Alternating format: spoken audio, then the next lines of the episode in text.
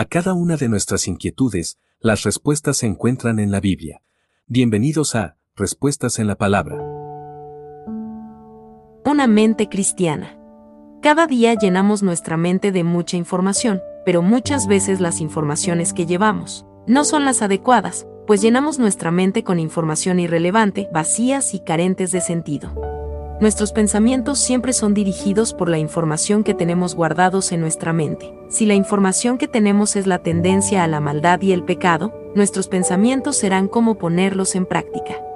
Para que nuestros pensamientos no sean dirigidos hacia el pecado, como seguidores de Cristo, diariamente debemos esforzarnos por llenar nuestra mente con cosas que son verdaderas y no vanas ni engañosas.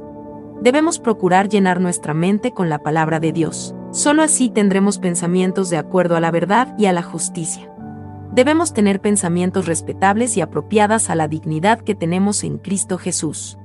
Y sobre todo, pensemos siempre en cosas que sean excelentes y dignas de alabanza ante Dios y ante los hombres. Filipenses capítulo 4 versículo 8. Envíenos sus sugerencias y comentarios a nuestro correo electrónico ministerio arroba jesusislife.net. Este programa es una producción de Jesus